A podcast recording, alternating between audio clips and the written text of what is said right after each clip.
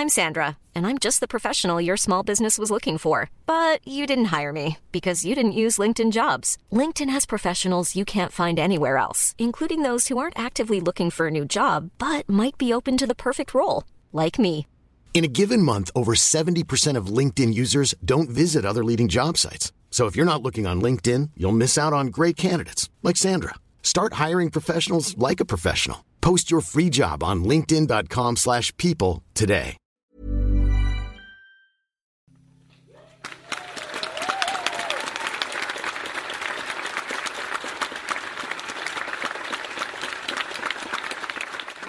Une invitée qui nous fait l'honneur d'être avec nous ce soir, mais si ça ne tenait qu'à elle, elle serait actuellement sur une autre planète.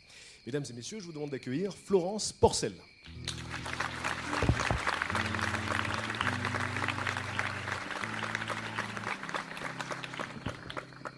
Bonsoir. Alors effectivement, j'aimerais bien aller sur une autre planète. Moi, je voudrais aller m'installer vivre sur Mars, en fait. Alors Mars, pour ceux qui ne se situent pas très bien, euh, ça se situe donc entre 60 millions et 400 millions de kilomètres de la Terre, pas tout près. Euh, il y fait très froid, il fait moins 63 degrés en moyenne. Euh, Il n'y a pas d'eau liquide à l'état stable. Euh, elle est bombardée en permanence par des rayons cosmiques et l'atmosphère est composée à 95% de CO2.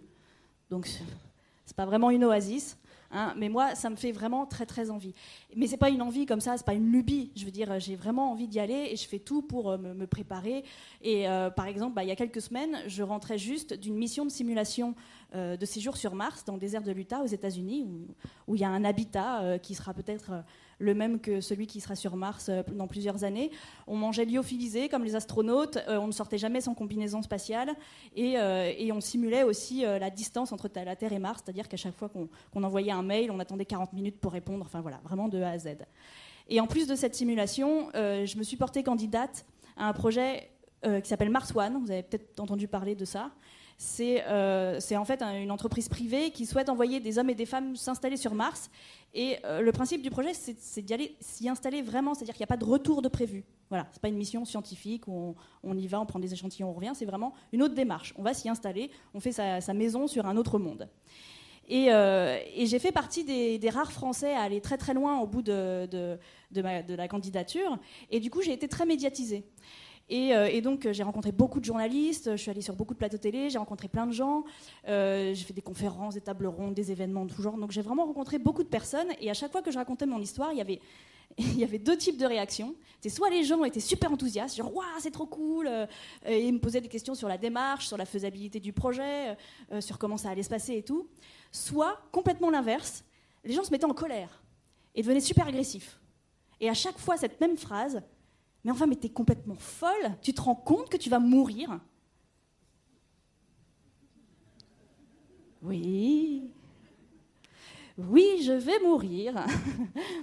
mais vous aussi Hein, voilà, désolé de rappeler ce voilà, petit détail un petit peu désagréable. Mais enfin, on va tous mourir. Et euh, les gens n'étaient pas comme vous, ils riaient pas trop. En général, ils venaient livides.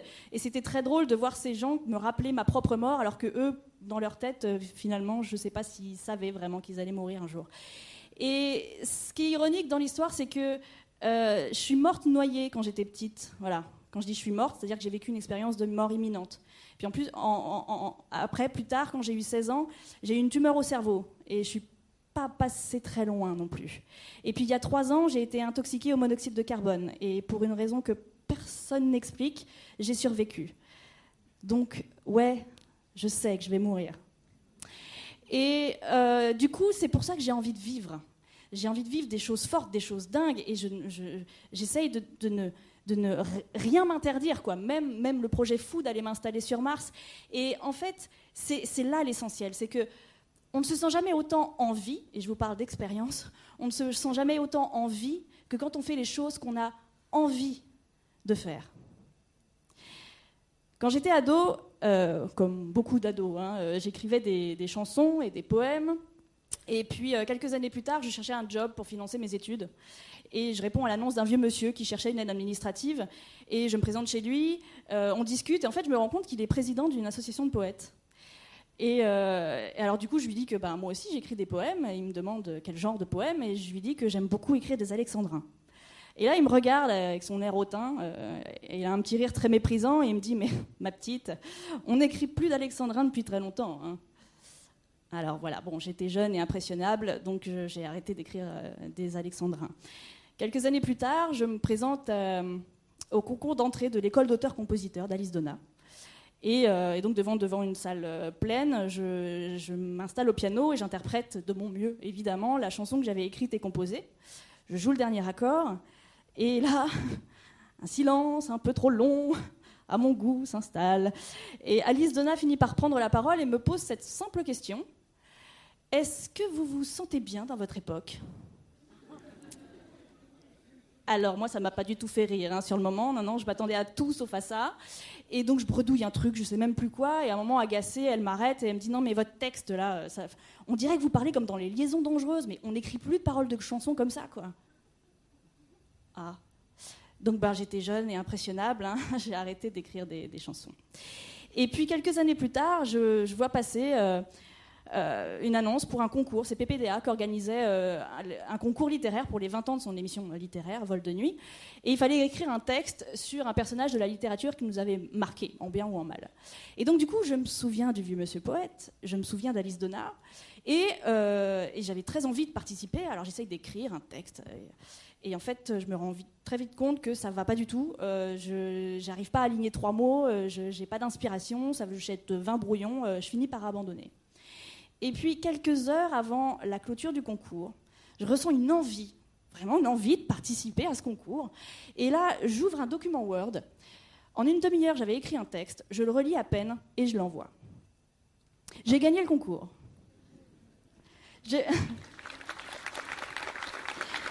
Merci. J'ai gagné le concours avec un texte sur le vicomte de Valmont, des liaisons dangereuses, que j'ai écrit entièrement en alexandrin. Donc.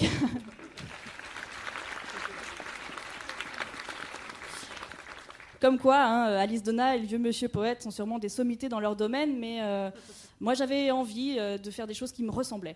Et, et voilà, et je sais pas comment vous l'appelez vous, mais moi je me dis que voilà, l'univers m'a dit voilà, c'est ça que tu as envie de faire, c'est ça qui est toi, et je te file un petit coup de pouce, une petite récompense. Donc euh, gagner ce concours pour te dire que c'était sur la bonne voie, continue à faire ce qui est vraiment toi, ce que tu as envie de faire. Et c'est une hypothèse que j'ai vérifiée euh, à un autre moment, mais à, l'inverse. C'est-à-dire que quand j'étais j'étais une petite fille très très timide, très réservée. Euh, et j'étais souvent toute seule. J'avais besoin d'être seule pour rêver et j'avais trois rêves quand j'étais grand, euh, je, rêvais, quand je serais grande, de, d'écrire des livres. De, de, faire du cinéma ou du théâtre et euh, de visiter tous les mondes de l'univers. Alors, euh, si devenir écrivain et comédienne, c'est assez socialement accepté, visiter tous les mondes de l'univers, j'étais moins sûre. Quoi. Donc, du coup, j'ai gardé ça pour moi et c'est resté un secret jusqu'à ce que je m'inscrive au projet Mars One, il y a deux ans. Et, et, donc, j'ai gardé en tête l'idée de devenir comédienne. Et donc, j'ai fait une école de comédie musicale qui était chère et que mes parents ont, accepté de, payer euh, si je retournais à la fac après pour avoir un vrai diplôme. Et donc, donc bon, j'ai accepté le deal et j'ai fait ma formation de trois ans en chant, en danse et en théâtre. Et ensuite, je suis retournée à la fac. Et au bout de cinq ans, euh, j'ai fait un master 2 professionnel de journalisme culturel. Et comme c'était un master professionnel, il fallait trouver un contrat d'apprentissage en alternance pour valider le diplôme. Et euh, pour ceux qui ont déjà essayé de trouver un contrat d'apprentissage en alternance dans le journalisme, je vous assure que c'est coton. Hein. C'est compliqué. Et au bout de cinq mois de recherche, j'avais toujours rien. Et je commençais à flipper. Et je savais plus quoi faire. J'étais un peu déprimée. Et puis là, il s'est passé exactement la même chose que quand j'ai eu envie de participer au concours, malgré tout. Euh, j'ai ouvert un document Word et une demi-heure plus tard, j'avais écrit et mis en forme un CV court-métrage façon Amélie Poulain. Il est toujours en ligne, si ça vous amuse, allez le voir. Alors une semaine après, il était euh, tourné, interprété, monté, euh, composé, tout ce que vous voulez.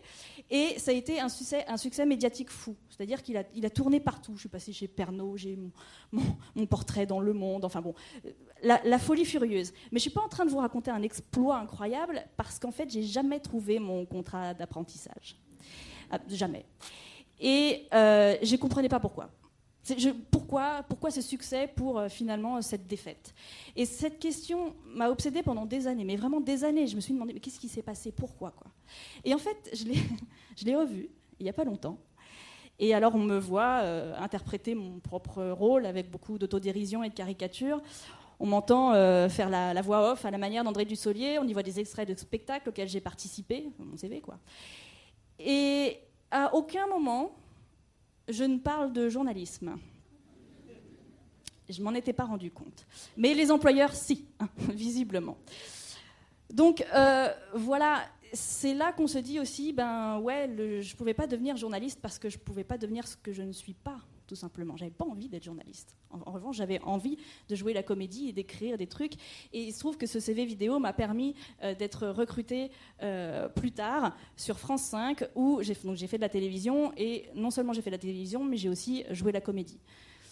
Donc voilà, faites ce que vous avez envie de faire. Je pense que c'est le meilleur message que je, peux, que je peux passer ce soir. Et ce qu'il y a, c'est que cette médiatisation, grâce à Mars One, m'a amené à, avoir des contacts d'auteurs et de boîtes de prod. Et en fait, en ce moment, je suis en train de réaliser les deux rêves de petite fille que j'avais côté artistique, c'est-à-dire écrire des livres et, jouer la comédie. Tout ça en passant par le rêve fou de visiter un des autres des mondes de l'univers. Et bon, bah, ok, pourquoi pas passer par Mars pour écrire des livres et, être comédienne Pourquoi pas? C'est là qu'on se dit, mais l'expression euh, tous les chemins mènent à Rome, quand on, fait vraiment ce qu'on a envie, c'est fou. Et c'est marrant parce que l'autre jour, je me suis amusée à, chercher des anagrammes de, l'expression exploration martienne. J'ai pris euh, exploration martienne, j'ai mélangé les lettres et je les ai organisées autrement. Et j'ai trouvé euh, en expatriant loin Rome. Voilà, je vous laisse avec ça. Et je vous remercie.